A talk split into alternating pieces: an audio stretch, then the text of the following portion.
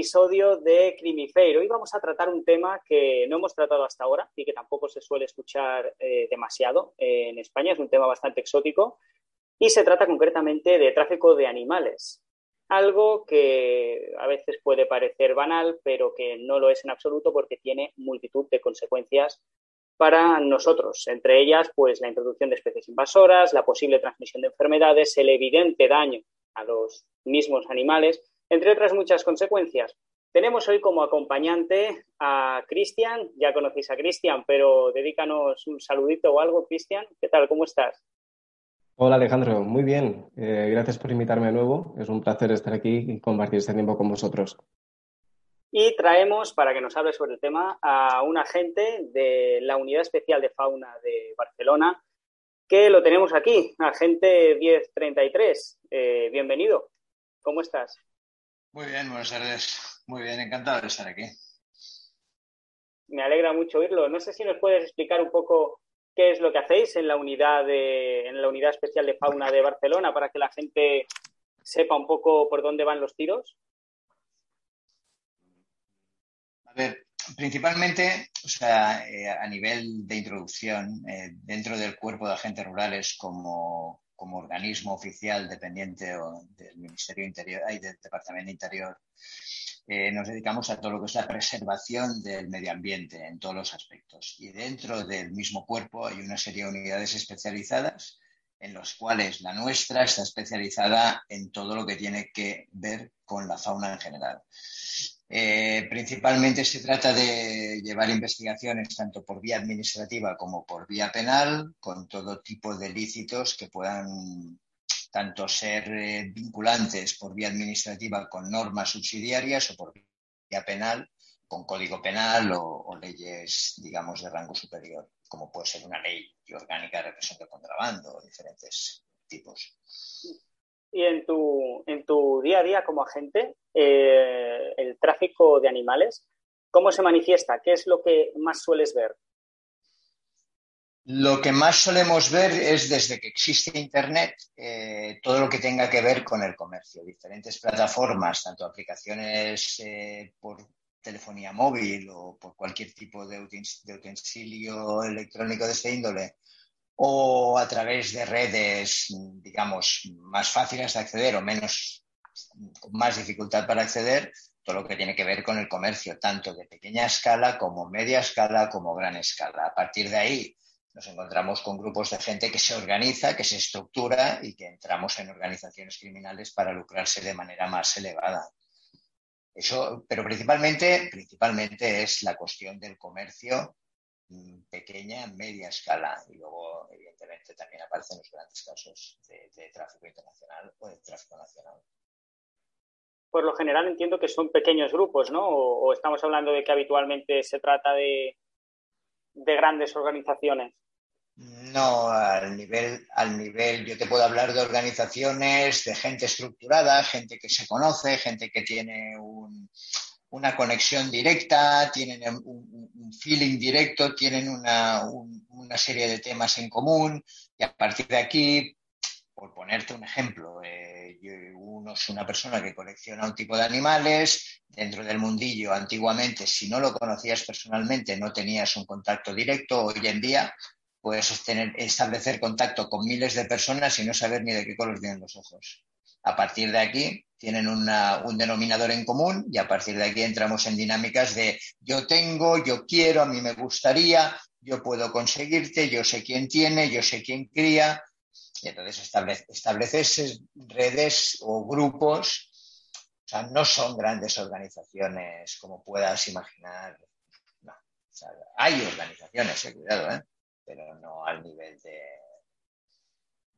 de mucha gente pero sí que hemos intervenido organizaciones con 8, 10, 12 personas y fácil. Perfecto, entonces son principalmente grupos pequeños donde son individuos los cuales no tienen que ver nada en, relación con bandas organizadas. No, pero es que no, a ver, eh, ¿sabes lo que pasa? Que dentro de la estructura criminal de grupo, o sea, hay la organización criminal y el grupo criminal. El grupo es una serie de personas que tienen un fin común, que se lucran ilícitamente pero que no tiene una estructura jerárquica piramidal. Eh, y la organización es, hay una persona que, digamos, estructura, organiza, manda, y sobre él eh, hay un grupo eh, jerárquico piramidal que va obedeciendo. Entonces, dentro del Código Penal, eso tiene una serie de, digamos, de, estructuras y de, consideraciones diferentes, ¿vale? Pero en el momento que, o sea, es un poco el ejemplo que, ha preguntado Alejandro decía, ¿no? Tú tienes una persona que tiene, es un coleccionista de tortugas, me lo invento, ¿eh? eh colecciona tortugas, esas tortugas tiene, luego le crían, eh, se puede encontrar con el problema de qué hacer con esas crías, tiene un amigo con el cual comparte conocimientos técnicos para que los animales tengan un bienestar mayor y o sea, mejor. Eh, y a partir de aquí, ah, pues yo conozco una persona que podría, eh, y entonces entramos en un yo te doy, yo te cedo, yo te cambio, pero luego ya aparece yo te vendo. Y cuando yo te vendo ya, ya somos dos. Yo tengo, tú compras, tú me pones en contacto con un tercero y ese tercero, esa especie que yo tengo, me la intercambia por una tercera especie y ya somos tres. A partir de tres ya tenemos un grupo criminal. ¿Me entiendes? O una organización, depende de la estructura. Y a partir de aquí, como yo tengo, yo te doy a ti y, él, y tú le das al otro y el otro me da a mí y todos hacemos que la burbuja sea mayor he explicado? O, sea, ¿me, entiendes, eh, Cristian? Sí, perfectamente. Yo te quería preguntar también, porque a veces salen informes de lo que es, sobre todo de comercio, la parte del comercio legal, pero bueno, imagino que eso ya te demuestra un poco la demanda que hay y supongo que reflejará también lo que es la parte más ilegal, pero desde tu experiencia diaria, eh, ¿cuál considerarías que es el animal o el tipo de animal más castigado por el, el tráfico de animales? no, te, no, te, sabría decir eh, por especie ni por género.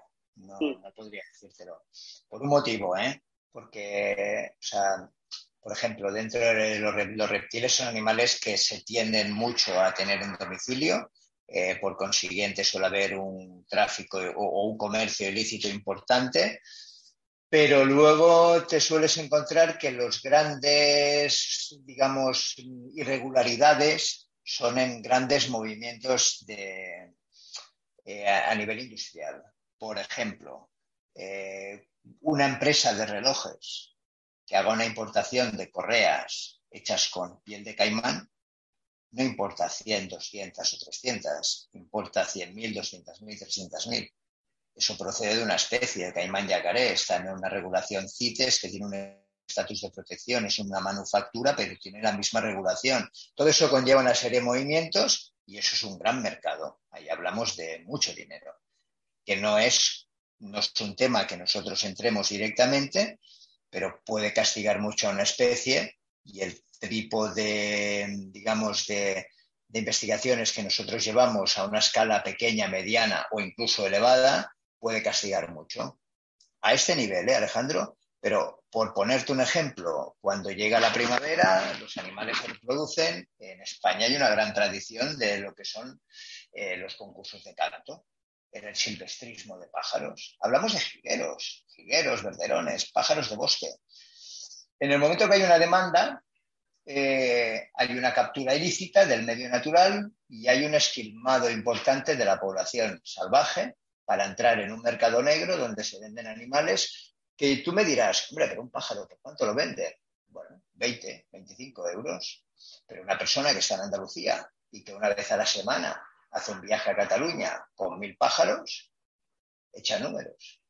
Descuenta el gasto, te da un beneficio. Si tienes en cuenta un viaje a la semana por cuatro semanas que tiene un mes y la temporada de cría y el movimiento de pájaros nacidos en un año es de cuatro meses, echar números.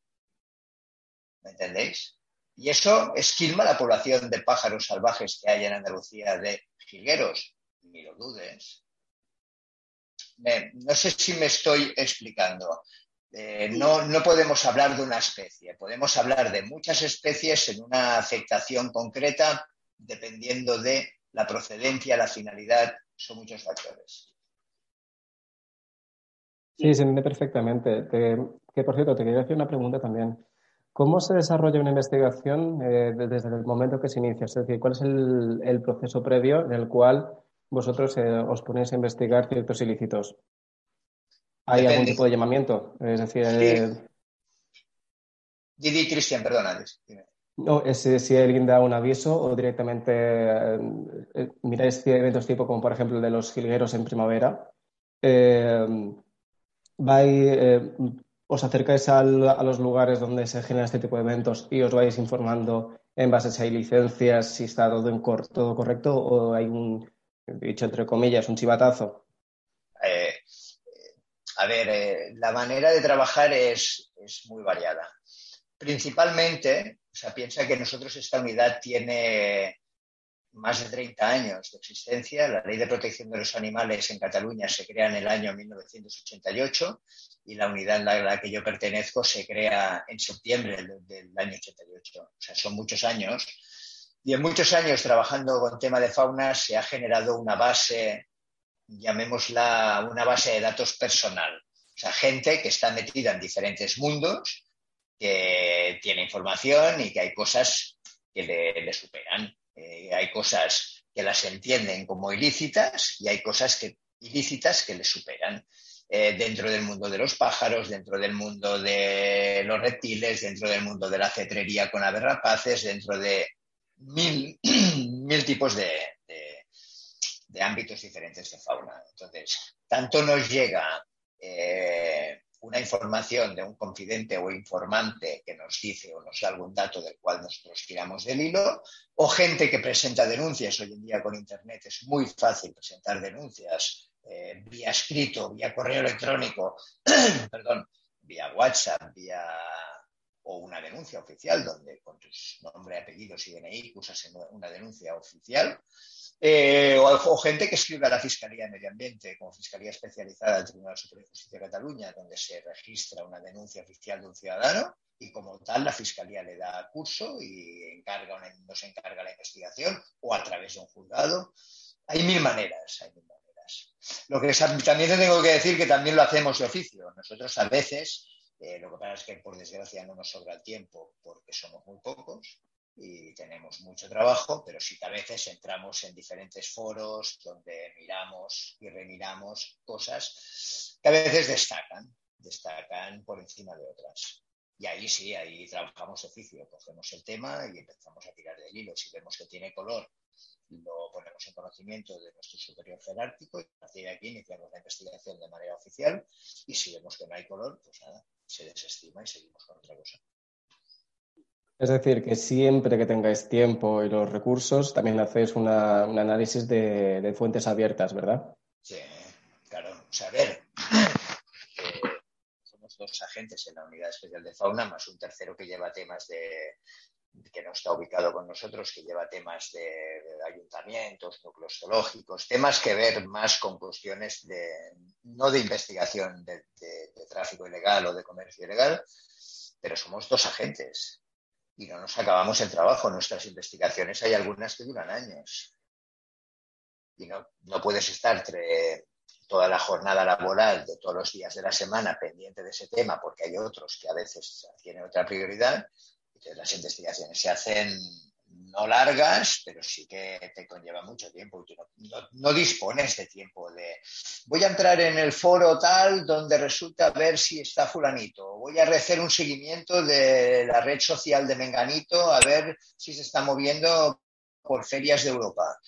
Eh, a veces sí que lo hacemos, intentamos con personas, pero claro, lo hemos de delimitar a un número reducido de personas en un ámbito reducido de espacio, porque si no es, es una locura.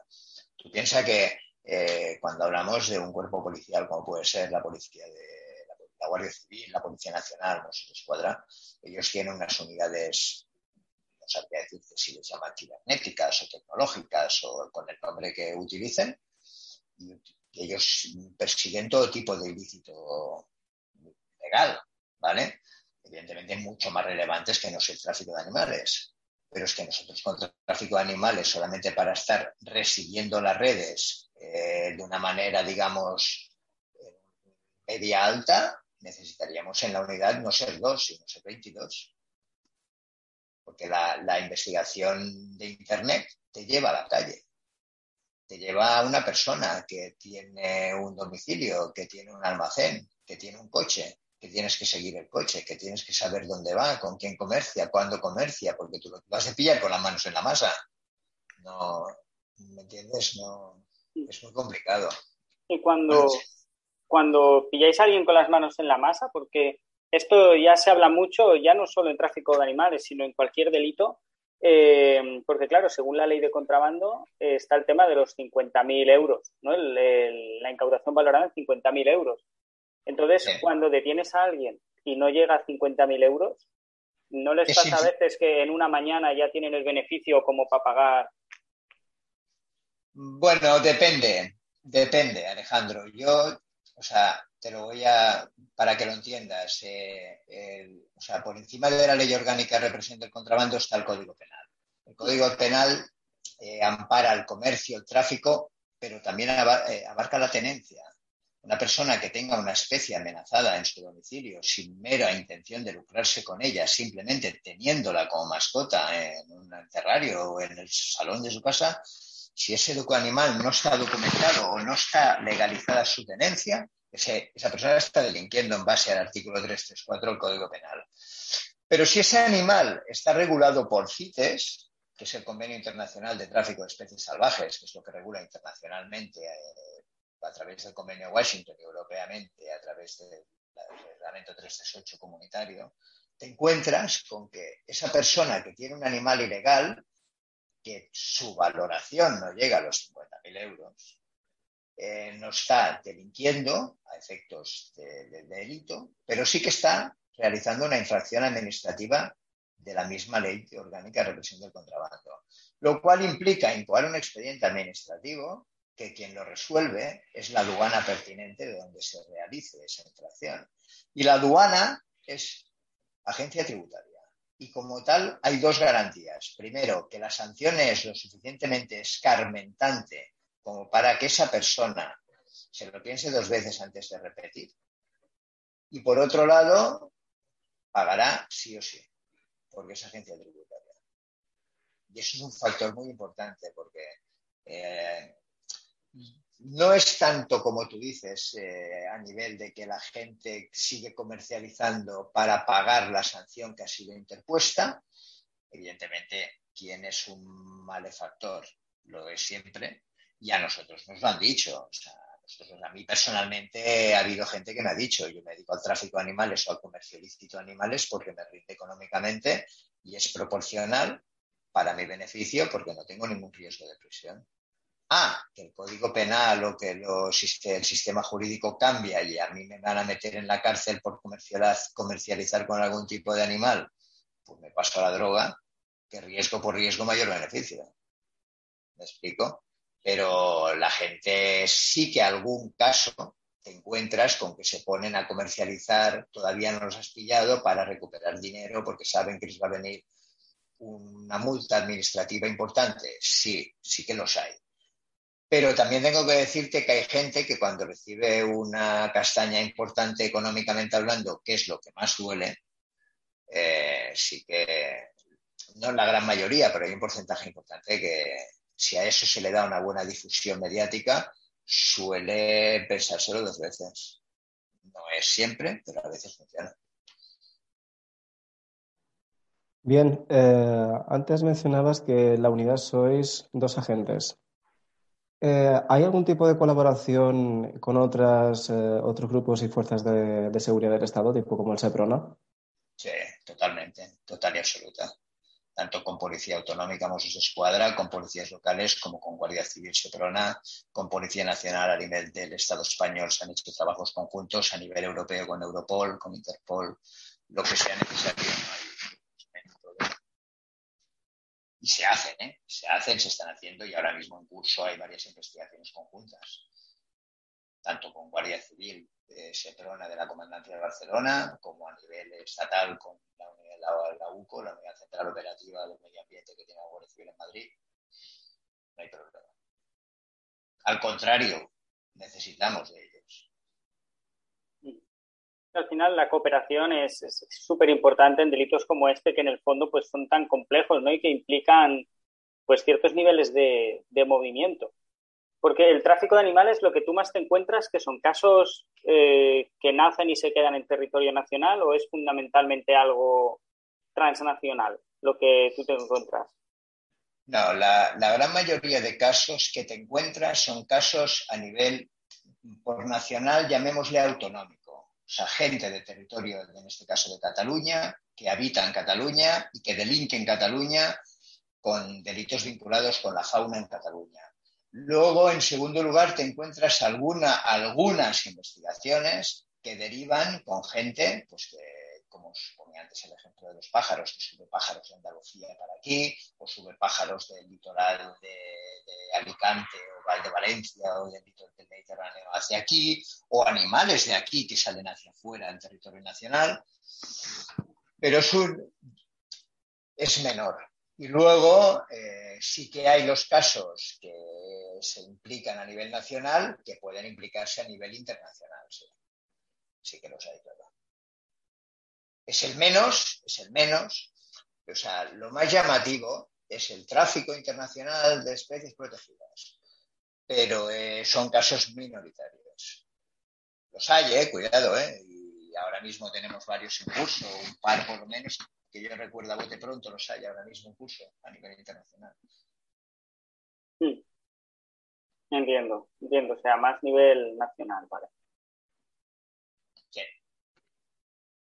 Bien, te quería hacer una cuestión. Eh, si hubo algún tipo de, cambio en la actividad que realizasteis previa y, eh, después a, la pandemia. Es decir, luego ese, ese punto intermedio donde se, se, aplicó el estado de alarma, ¿tuvisteis mucha actividad en, en, investigación o también se paralizó la actividad delictiva?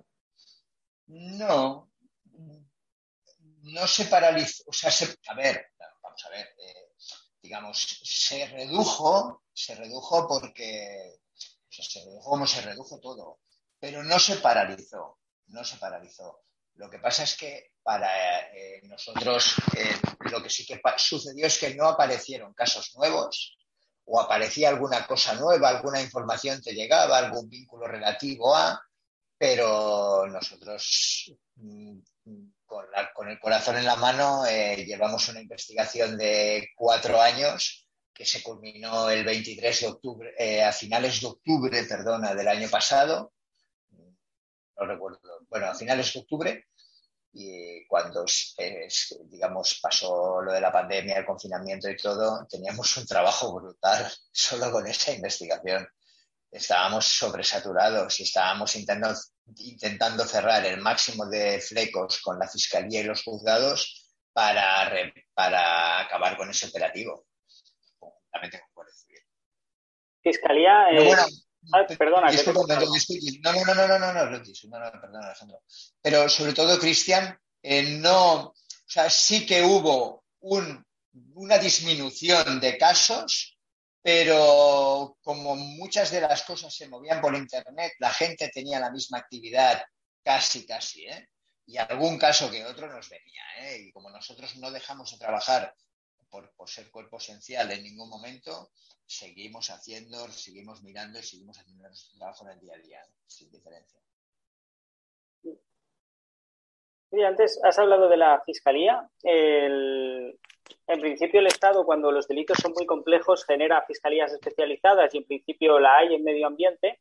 Eh, la cooperación con ellos también es tan activa como la colaboración con otros policías o, cómo, detectas tú la colaboración con la fiscalía? La colaboración es perfecta, la colaboración es muy buena. En algunos casos podría ser mejor, pero como todo en la vida, todo es mejorable pero también es necesaria. Eh, piensa que nosotros, muchos de nuestros casos acaban eh, en tener que realizar una trae registro en domicilio, el cual es un bien, o sea, es uno de los mayores derechos que tiene un ciudadano a la hora de violar su domicilio.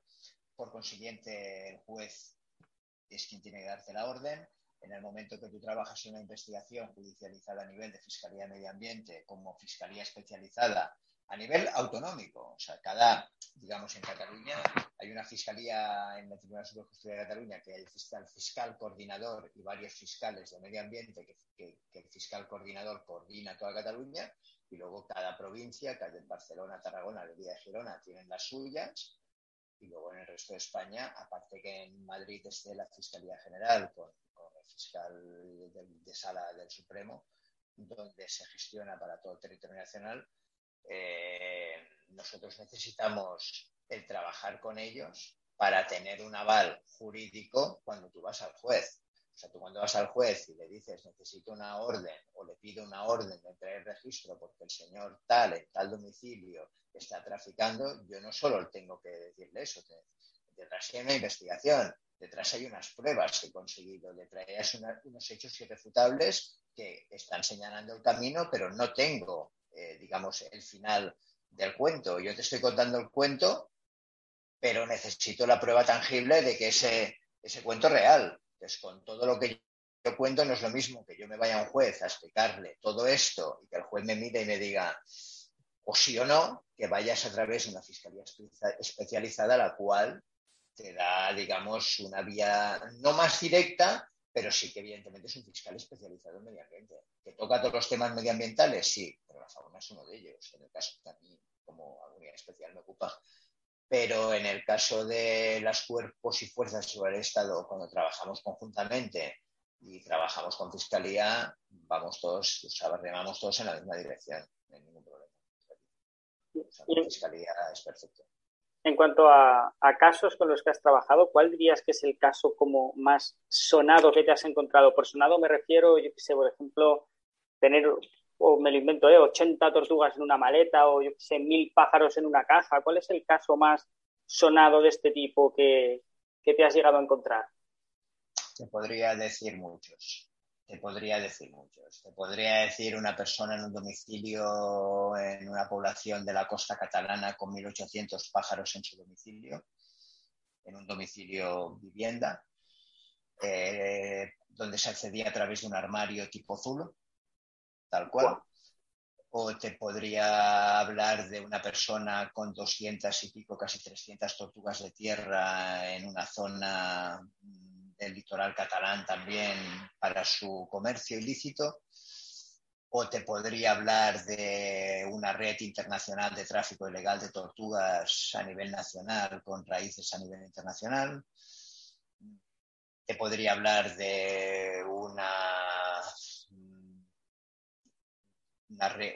una, una red internacional de tráfico de loros que venían de África para acabar en Bélgica pero que pasaban a través de una, persona de Cataluña, pero se hacían las importaciones desde África a Madrid para que la gente de aduanas, toda una serie de subredes acabasen en Cataluña, pero los animales acababan en Bélgica. O sea, te podría hablar de muchos casos. En este caso hablamos de MUT, del loro Sitacus eritatus, es un loro que todo el mundo conoce, que vale 60 o 70 euros, y se llegaron a realizar en exactamente, porque hace años esto, pero se trajeron casi 5.000 loros ilegales. Se dice pronto, ¿eh? 5.000. Eso es lo que yo, sí, es 5.000, es diferente. Claro, ¿ellos qué hacían? En este caso es muy sencillo. Eh, se pide un país, al país de origen, en este caso la República Democrática del Congo. Hola, buenas, es que yo quiero hacer una importación de aquí de loros hacia España. Ok, ¿cuántos quiere? 125. Ok, el tío preparaba las cajas y las mandaban para aquí. Todos hacían los trámites administrativos aduaneros, burocráticos, ¿vale? Yo os hago una pregunta a los dos. Cuando llegan al aeropuerto de Madrid-Barajas, X cajas con 125 loros, ¿cómo se cuentan 125 loros dentro de unas cajas? Claro, es que te pierdes manualmente te pierdes. No, no, es imposible. Tú abres la caja y contarás los siete primeros. Pero los otros están todos volando por el hangar del, aeropuerto. Entonces, lo único que puede hacer el, inspector de turno es mirar por un agujero y verificar que hay loros y con suerte verificar que es esa especie y ya está. Y se creerá lo que ponga en el documento. y como el documento viene de un país, digamos, porque el mundo a nivel de fauna se divide en dos partes. Países productores de animales y países consumidores de animales. Mundo rico, mundo pobre. El pobre produce, el rico consume. Sí, típico. ¿Qué, perdona? No, es que veo aquí que me sale el tiempo. Ah, bueno, todavía nos quedan, todavía nos quedan diez minutos. Yo te quería preguntar también, porque creo que con el tiempo que queda, lo podemos, el tiempo ha pasado volando, por cierto. ¿eh? Pues hace nada estábamos abriendo esto y ahora ya toca ir cerrando.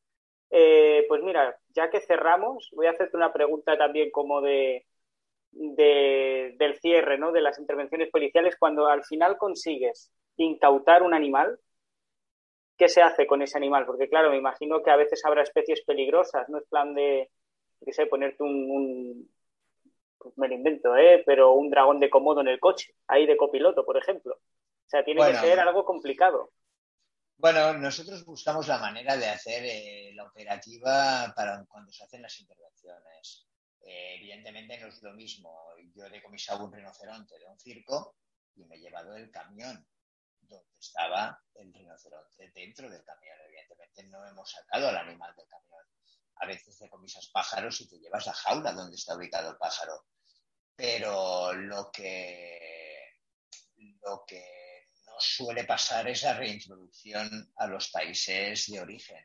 Los animales acaban en un 99,99% de los casos, bajo mi experiencia, en centros de acogida, recuperación, bien sea a nivel mm, administración autonómica, a nivel estatal, con convenios de Hay casos. Claro, es tiene que ser complicado porque me imagino que mm, la forma de transportar animales ya es cruel de por sí. Eh, las lesiones que puede llegar a tener el animal, tanto físicas como psicológicas, es que lo, deben cambiar. Pero piensa, Alejandro, una, por ejemplo, nosotros tenemos formación y conocimientos y, eh, material para trabajar contra la anestesia. Trabajamos o intentamos asesorarnos al el máximo posible con veterinarios especialistas en fauna.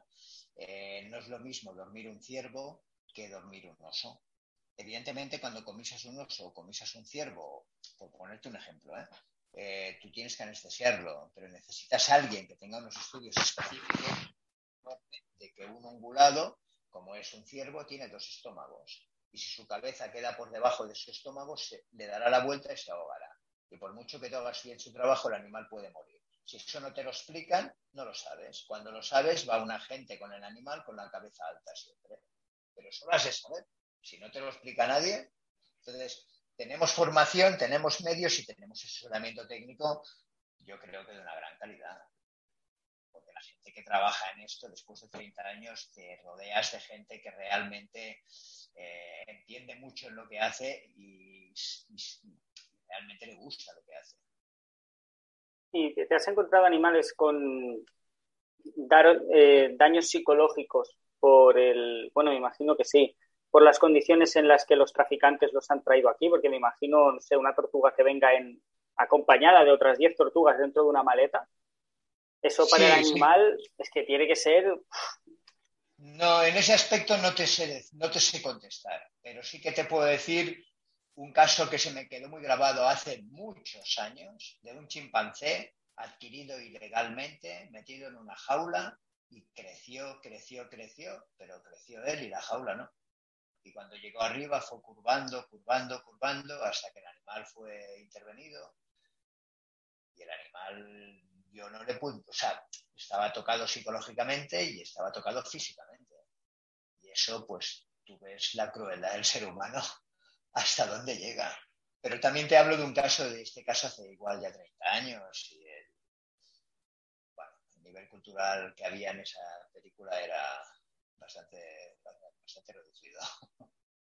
sí, una imagen crudísima, o sea. Totalmente. Eh, Bien, te quería hacer una, una, cuestión. Sí, es que como antes se te había, como antes se te había ido la se conexión. el internet.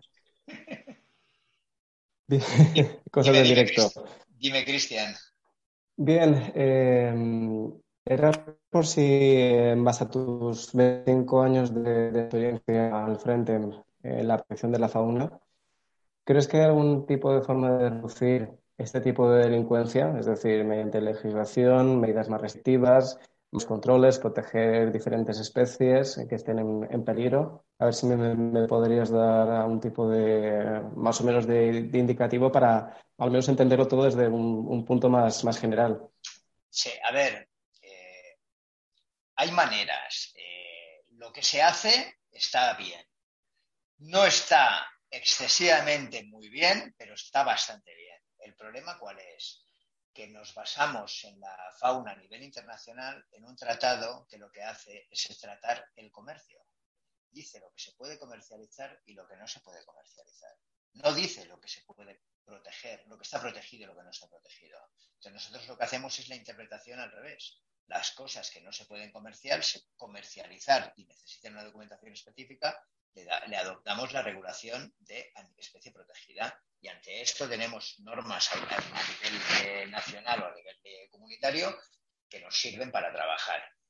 Mi opinión muy personal, eh, habría que endurecer las penas. A mayor pena, mayor, eh, digamos, o sea, menor ganas de meterte en un jardín.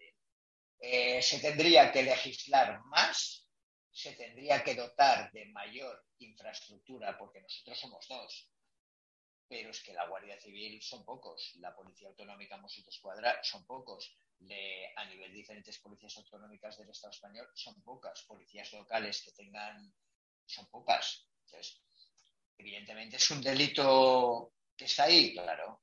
Evidentemente no tiene nada que ver con delitos de sangre o delitos de fuerza, evidentemente, pero también están ahí. El Código Penal empieza en el capítulo, en el artículo 1 y acaba en el 300. Eh, ahí están los del medio ambiente, ahí están contra la fauna. Eh, no, puedes girar la mirada. Evidentemente, evidentemente, o sea, hay delitos y delitos, ¿eh? pero si tú endureces las penas, pones fiscalías especializadas, pones agentes a trabajar, los dotas de material, los das formación y tienes un sistema que funcione, evidentemente eliminarlo no, no lo eliminarás jamás, ¿eh? porque todo aquello que lucre a alguien sin dar un palo al agua, te lo garantizo yo que ahí está. Totalmente de acuerdo, porque considero que mientras que exista la oferta y la demanda siempre habrá este tipo de, actividad. Eh, por otro lado, eso es lo que tú también comentabas, de que dotar ante todo a, los medios que tenemos, eh, dar todos los recursos para que puedan ejercer su profesión. Del mismo modo que también es, eh, como también se indicaba al principio, que, al final el tener a lo mejor mil jilgueros eh, y venderlos por 20 euros, es que ya, ya te da para pagar la, la sanción y seguir continuando tu, tu, tu actuación delictiva. Y, y es que no, no, podría decirte más, es, es meramente una eh, legislar correctamente y imponer sanciones más, más restrictivas y que, que sean más eh, más punitivas. Totalmente de acuerdo. Y al margen de esto que hemos estado hablando y como cambiando un poquito de tema sobre el maltrato animal, eh, creo recordar el artículo, creo recordar que era el artículo 332, ahora mismo no estoy del todo seguro, pero si mal no recuerdo, según tal y tal cual está escrito, maltratar a un animal no es penal mientras sea salvaje, ¿no? Solo es cuando el animal es doméstico que se considera un maltrato penal. Se considera, a ver, el, maltrato a la fauna siempre y cuando acabe en finalidad de muerte, eh, siempre y cuando sea animal doméstico. Lo que pasa es que el, maltrato animal en el 95% de los casos nos lo encontramos con fauna doméstica, con, mm. perro, gato. Eh, la gente que tiene fauna salvaje en mi experiencia me dice que rara vez, algún caso hay, ¿eh? pero rara vez hay maltrato. ¿Por qué? Porque tiene un coste y como tal necesitan mantenerlo para adquirir un beneficio. Pero la gente que tiene, por ejemplo, un caballo, con caballos hemos encontrado bastantes maltratos, los animales de granja, animales de, abasto o eh, gatos y perros, pues Y luego te encuentras con gamperradas eh, fauna doméstica, eso sí que lo conoces. Es que al final casi todo gira en torno al dinero, ¿eh? Te paras a pensar. La gente que, te encuentras tú que suele maltratar a los animales, ¿te has encontrado alguna vez si ya tenían antecedentes por algún tipo de, de, delito? Porque claro, ya en principio es una persona que de por sí es un perfil relativamente violento. No, no, a ver, es que has de pensar que el tema del maltrato animal eh, no es un área en la cual nosotros, o por lo menos yo personalmente, eh, actúe directamente, pero sí que tengo conocimiento de causa y tengo información, vamos a decir, participación indirecta. Eh, pero mm, no te sabría hasta qué punto decir hasta qué punto hay una vinculación directa con otro tipo de perfil psicológico o con algún tipo de antecedente penal o policial vinculante que puedas decir que esta persona tiene un trastorno y maltrata a los animales. No es, no es un área, un área en la que cual pueda yo darte una información fehaciente al 100%. Mm, entiendo. Pues cambiando, entonces cambiando de tema, eh, me gustaría hablar un poco de tema de centros de cría, que evidentemente pues hacen, mucho bien porque al final ayudan a conservar biodiversidad, pero también me imagino que pueden llegar a desorientar un poco cuando estamos intentando buscar el, origen de una especie o puede incluso utilizarse el vacío legal de CITES, que si mal no recuerdo, si el animal está criado en cautividad, mm, comerciar con él eh, estaba permitido, si mal no recuerdo. ¿Tú te has encontrado alguna vez que se haya utilizado de forma fraudulenta un, criadero para, fines de tráfico? Claro. Claro. A ver, ¿Muy habitual o qué? sí, pero la, palabra criadero no es, no es adecuada. O sea, a ver si nos entendemos, ¿eh? O sea, una persona que tiene una autorización administrativa por parte de la administración que sea, bien sea autonómica, bien sea estatal, a través de un organismo u otro, en el momento que tú le das una autorización que de manera legal puede tener una especie la cual puede ser eh, utilizada para un fin lícito, amparado por una norma, eso ya es un riesgo. Por ejemplo, te pongo un ejemplo. Eh, la cetrería eh, es una actividad ancestral, medieval, que resulta de que antiguamente tenía una consideración social, pero hoy en día, en el siglo XXI, en el año 2021, sigue regulada en Cataluña por una orden del año 1991, en la cual dice que tú, Alejandro García, te puedes comprar un águila real o un halcón peregrino para practicar el noble arte de la cedrería. Ok, hasta ahí estamos de acuerdo. Y tú puedes coger y vender ese animal a quien quieras. Y no estás incumpliendo ninguna norma. ¿Vale? Pero esas dos especies que te acabo de mentar, por, mencionar cualquiera, eh, son especies protegidas, que tienen una regulación internacional y un estatus de protección a nivel internacional, europeo, nacional, autonómico, máximo grado de protección. Entonces, otra persona, otra persona, Cristian, bueno, otra persona, perdona, eh, Cristian, pero el tema es, otra persona coge un animal, se lo encuentra en la naturaleza y lo vende por internet. De verdad, Cristian, qué malo eres. no, no, perdona, es que te tengo, tengo, el nombre delante y por eso me ha salido el nombre, eh, pero perdonad. Esa otra persona que comercializa ese halcón peregrino que se lo ha encontrado en la cuneta de la carretera porque ha recibido un golpe y está desorientado y se la vende por internet o a través de donde sea, esa persona está delinquiendo. Sí, está delinquiendo porque está comercializando una especie protegida y o amenazada. El artículo 334 del Código Penal. Pero tú, que te lo has comprado legalmente y te deshaces de él, como tienes la consideración y el amparo de una orden para regular la práctica, que regula la práctica de no estás delinquiendo. Explicarme vosotros hasta qué punto eso es coherente. Y es un ejemplo. ¿eh? Una persona que cría un reptil está amenazado, pero la administración le autoriza a criar ese reptil, yo no diré que todos, ni mucho menos, tengan malas tentaciones. Pero cuando tú le das una caja de cerillas a un mono, tarde o temprano te pega fuego. ¿eh? Y con estos, con estos documentos que te habilitan para tener un animal, porque me imagino que no solo se traficará con el animal, el documento en sí también parece un bien valioso. O sea, de ahí se puede sacar pasta. En según qué especies o en según qué mercados, vale más el documento que el animal hay animales que se hay animales, especies animales que se comercializan a nivel europeo por valor de 150, 200, 250, 300 euros, un individuo, un ejemplar, y el documento que lo ampara con su microchip pertinente o una anilla cerrada puede estar a relación de los 800 euros. Porque blanqueas un animal salvaje y, y rompes la cadena de consanguinidad, por lo cual no tienes problemas a la hora de reproducir.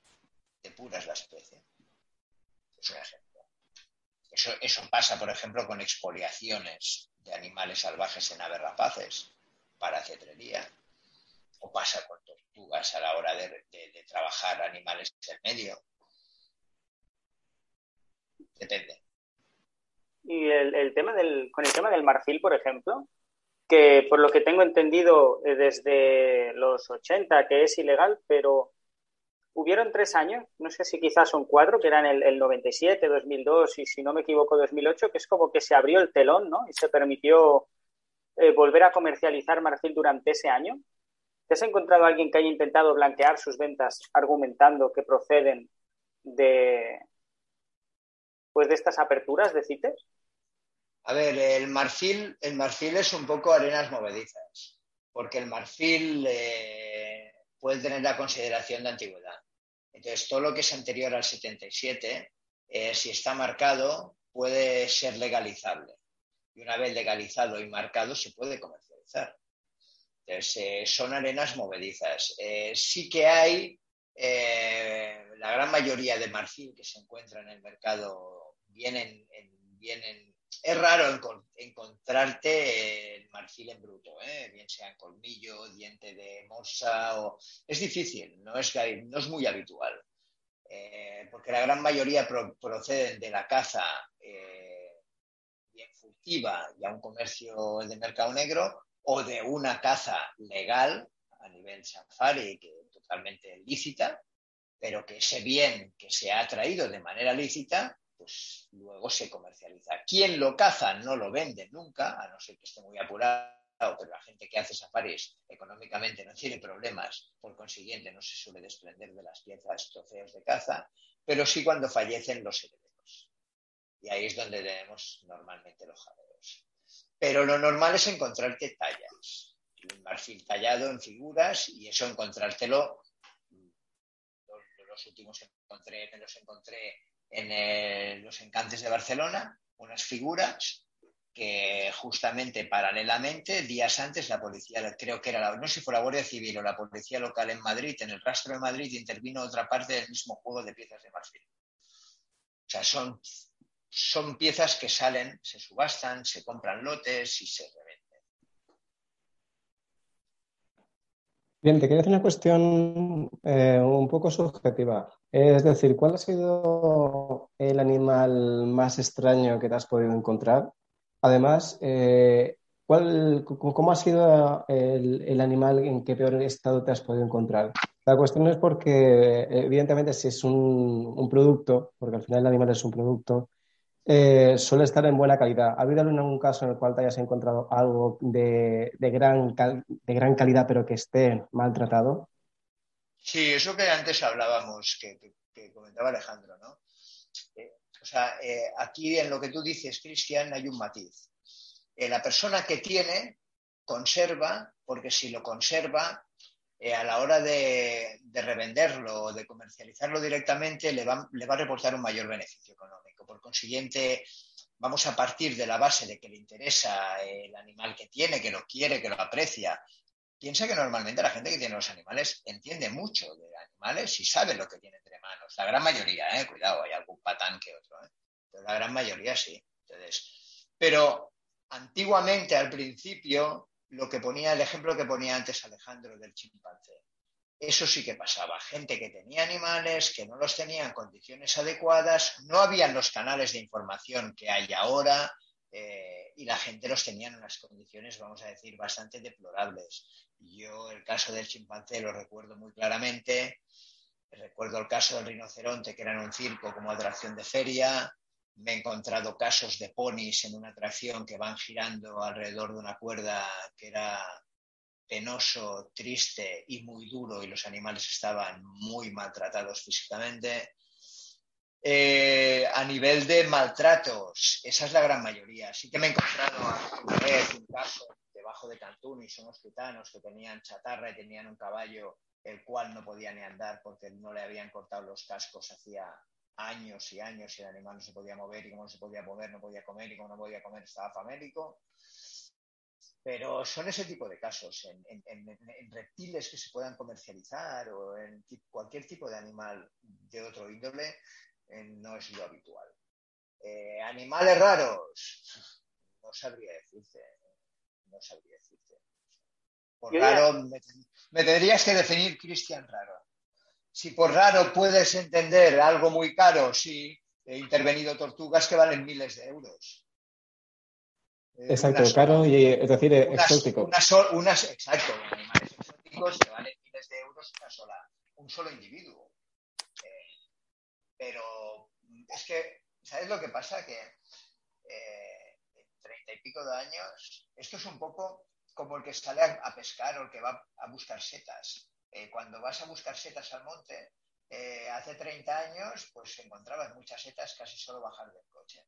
Pero cuando va mucha gente a buscar setas y llevas muchos años yendo, cuando bajas del coche están dar un huevo para encontrar setas. Esto es lo mismo. Hace 30 años había mucha facilidad para encontrar casos, aparecían casos, casos surrealistas, gente que tenía un oso pardo, gente que tenía un chimpancé, gente que tenía una cacatúa las molucas, animales altamente protegidos pero eso ya ha pasado a la historia. ¿Por qué? Porque los canales de información se han ampliado, hoy en día todo el mundo tiene internet, primero con ordenador, hoy en día en un móvil, el que no sabe pues lo lee, el que no lo lee se lo han dicho, el que no lo ha preguntado, y a partir de aquí vamos cerrando un poco todo el embudo a que cada vez haya menos casos de gente que tenga... Pero lo hay, ¿eh? Cuidado, ¿eh? Cuidado, lo hay. ¿Y tú sueles ir, sueles ir a por setas o qué? No, es una es una manera, tiempo, ¿eh? pero es una manera de poner, es una manera de poner un ejemplo. Mira, para, para, ir cerrando, yo te quería hacer una pregunta, porque antes hemos dicho lo que se hacía con el animal después de incautarlo y que era muy complicado, realmente extraño, conseguir que el animal realmente volviese a su hábitat. En este punto, eh, la colaboración con el zoo, ¿cómo sería? Porque imagino que ellos sí que tienen su espacio habilitado, tienen eh, bueno, quizá más recursos ¿no? que, otra institución. A ver, eh, eh, el problema no viene con dónde. El, Zoológico de Barcelona es una entidad grande que tiene instalaciones muy buenas, pero que también tienen sobresaturación de animales. ellos tienen sus políticas. yo trabajo en la administración autonómica y mi trabajo es intervenir en animal pero la ley a mí me permite intervenir el animal físicamente o de manera cautelar en depósito. Bien sea por la condición del animal, bien sea por la peligrosidad del animal, bien sea por dónde llevar el animal, pueden haber muchos factores. Pero hay veces que yo tengo que dejar el animal intervenir en depósito. No me lo puedo llevar. ¿Me entiendes? Porque es complicado, porque hay que buscar. O sea, a ver, yo no me encuentro en una inspección rutinaria un oso pardo yo sí sé que tengo que ir a decomisar un oso pardo, pues tengo que mirar previamente dónde lo voy a llevar, cómo lo voy a llevar, quién lo va a llevar, quién va a pagar esto, quién lo va a mantener. Todo esto hay que mirarlo, pero no es un trabajo mío policial. Hay una serie de técnicos en la administración que tienen que hacer este tipo de gestiones. Pero independientemente de esto, eh, sí que nos encontramos con que eh, o sea, en Cataluña hay el zoológico, hay un centro de recuperación de reptiles y anfibios, eh, de anfibios, hay un centro en Masquefa, hay un centro de recuperación de rapaces, hay dos centros oficiales de la Generalitat, de la Generalitat distribuidos, hay entidades privadas que colaboran. Pero también tengo que decir que yo no, sea, no recuerdo porque he perdido de la cuenta cuántos animales se llegaba a comisar en depósito en el domicilio de la gente. Mm. Porque luego también hay centros privados que son santuarios de animales, y se va aceptando que ellos quieren. Tiene que ser una situación, una situación un tanto extraña, ¿no? El, no, tú, eh, mira, no me puedo llevar al animal, pero quédatelo, cuídatelo y ya volveré a por él, ¿no? Mira, Alejandro, te voy a, te voy a poner para cerrar una anécdota. Venga, va. Una anécdota para que os riáis y tú, Cristian, tal vez alucines un poco, pero yo os la cuento. Hace unos cuantos años nos llamó una señora de la, una población colindante de Barcelona. Y nos llama la señora y nos dijo, bueno, no, perdón, perdón, perdón, disculpad. Nos llegó una denuncia de que en un, de que en un domicilio había una, un mono, ¿vale? Un mono Fuimos a la casa, eh, llamamos, inspección rutinaria, nos han dicho que hay un mono. Ah, sí, sí, por favor, pasen, pasen, eh, como si estuvieran en su casa. La señora nos deja entrar, entramos, llegamos al comedor y vemos un mono saltando por las cortinas para arriba y para abajo. Hostia, mono. Vale, le pedimos papeles. Eh, no, no, yo no tengo ningún papel. pero usted tiene documentación. No, no, yo no tengo nada. Y nos señala un cuadro y vemos la foto de su marido, su esposo, el cual era de nacionalidad marroquina. Y nos explica la señora que ella va en verano a Marruecos con su, marido y su familia y le hace gracia, el marido le compra un mono, lo mete en el bolso, se lo trae en el ferry, cruzan el estrecho en Algeciras, metió en el bolso el mono y se lo traen para, su casa. Bueno, nosotros vemos el mono, le pedimos, le damos un margen para que presente documentación, evidentemente no la presenta porque es un animal que lo han, expoliado en la naturaleza y, y al animal se le comisa en depósito porque no hay donde llevarlo. Y la ley dice en España que por cuestiones sanitarias, sanitarias, los monos, los primates, no se pueden tener en cautividad. Aparte de su legalidad, ¿eh? pero por cuestiones sanitarias. Pero como no hay donde llevarlo, yo lo tengo que dejar en casa de la señora. Levanto un acta de aprehensión en depósito, lo dejo allí, tramito un expediente y ese, ese expediente va a la aduana de Barcelona. Es un animal CITES, no llega a los 50.000 euros, y eso es una sanción. La señora recibe al cabo de un tiempo una carta donde la administración eh, estatal, la agencia tributaria, le impone una sanción, en esa época era, era en pesetas, no me acuerdo del importe, y le pone una multa. La señora va al banco y la paga. Y en la carta le pone que tiene que pagar esa multa y que ese animal que los agentes rurales le han intervenido ya no es su propiedad, sino es propiedad de la Administración General del Estado. Pero como no hay dónde llevarlo, usted se lo puede quedar en su domicilio. Pero si nosotros lo requerimos, nos lo llevaremos. Pero de mientras, usted no lo puede sacar de su casa. Bueno, la señora paga la multa y feliz y contenta. Al cabo de unos meses, suena un día el teléfono del despacho. Sí, dígame. Hola, ¿son los agentes rurales que de la unidad especial de fauna? Sí. Eh, ¿Se acuerdan ustedes de un caso tal en...? Sí. Es que mire, que hemos vuelto de viaje de vacaciones y nos hemos traído a la pareja. ¿Pueden venir a decomisármelo, por favor? ¿Cómo se le había dado el cuerpo? Pues eso tuvimos que coger, colgar el teléfono, evidentemente hacer nuestro trabajo, ir allí, denunciarla, decomisarle, la señora pagó la segunda multa y tiene la parejita. Hace muchos años, yo no he vuelto a ir. No sé si esta señora ha tenido crías con los monitos o no. Pero esto es la prueba de cómo funciona el sistema. ¿Me entendéis? es un ejemplo, ¿eh? Es un, es, un, ejemplo, una anécdota real, un poco más antigua, porque de esto ya debe hacer veintipico, veintipico de años. Había la peseta todavía, pero, pero es así. Imagino que como este caso, muchos más, que, que puedes rizar el rizo y que al final sea eh, una, la, anécdota muchísimo más grande ya de lo que ya, la, verdad que ya de lo que ya es. Pues en este caso es una, en este caso, perdona Alejandro, en este caso Cristian es una anécdota, eh, pero tiene su intríngulis, porque la anécdota es dos animales, es una actitud de una persona, es un sistema que provoca la actitud y la praxis de una persona, pero ¿quién te dice a ti que esos animales no han tenido descendencia? ¿Quién ha controlado esa descendencia? Esos animales han acabado en el negro. Han sido ya no objeto de lucro económico, sino han sido regalados. ¿Están en casa de alguien? Pueden provocar enfermedades. Porque estamos hablando de un decreto de policía sanitaria del Estado español, un real decreto. No estamos hablando de, una regulación a nivel internacional que dice que estos animales han de tener una documentación para ser legales. No, no, hablamos de un decreto de policía sanitaria del Estado español que dice que los primates no se pueden tener porque pueden causar y transmitir enfermedades nocivas, o sea, mm, jodidas para las personas. ¿Me entiendes? O sea, ¿dónde está la incongruencia? tú no puedes tener un mono porque es peligroso para las personas. Y yo, como agente de la autoridad, te lo intervengo, pero como no tengo dónde llevarlo, te lo dejo en tu casa. Es, un poco, es, es como surrealista. Es una incongruencia en sí misma. Totalmente. Oye, pues tendríamos que ir cerrando ya por la hora que es, pero yo creo que, habría tema suficiente para otro día, cuando sea posible, pues continuar hablando de, de esto. Quiero agradecerte tu presencia aquí, porque creo que ha quedado un programa de aproximadamente una hora, que yo creo que debe ser más que interesante como, como ha quedado. O sea, ahora cuando me ponga a escucharlo y tal, yo creo que ha sido un programa que ha tenido de todo. Encantado de colaborar. Encantado de conoceros, encantado. Ya te conocí, Alejandro, pero encantado de colaborar. Tenemos que ir a buscar setas un día de estos. Cuando tenga tiempo. ¿Pero las comestibles o las de Ámsterdam? No, no, yo no, yo soy de, de Robellons. Madre mía. Bueno, pues hasta aquí, hasta aquí el programa. Muchas gracias a todos los oyentes, muchas gracias a vosotros dos por estar aquí y estamos en contacto. Muy bien, encantado de colaborar. Un abrazo.